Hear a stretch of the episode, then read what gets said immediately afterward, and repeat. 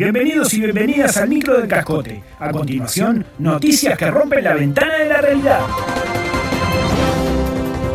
Aumento de exportaciones en mayo. Subieron la soja y la carne. No hay datos sobre containers con cocaína.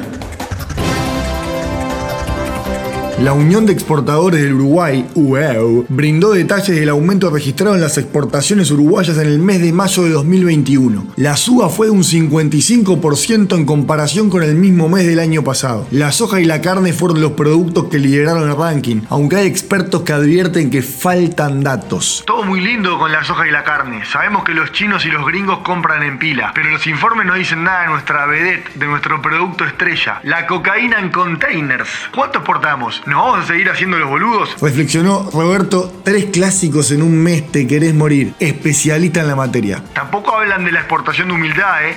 Pa, mirá que somos humildes los uruguayos, ¿eh? Tenemos eso, somos unos humildes bárbaros. Y no hay registro, no puede ser.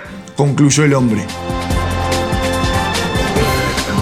En el ámbito policial deportivo, la Confederación Sudamericana de Fútbol, en conjunto con la firma Nike, presentaron la pelota oficial de la Copa América Brasil 2021 llamada Gripeciña.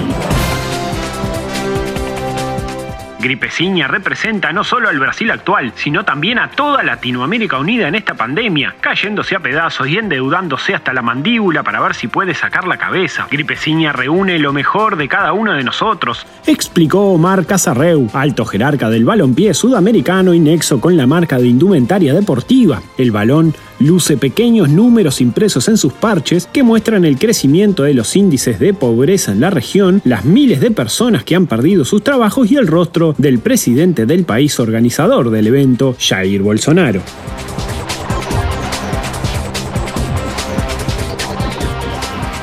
Esto fue todo por hoy, todo por hoy. Hasta la próxima edición del Micro del Cascote.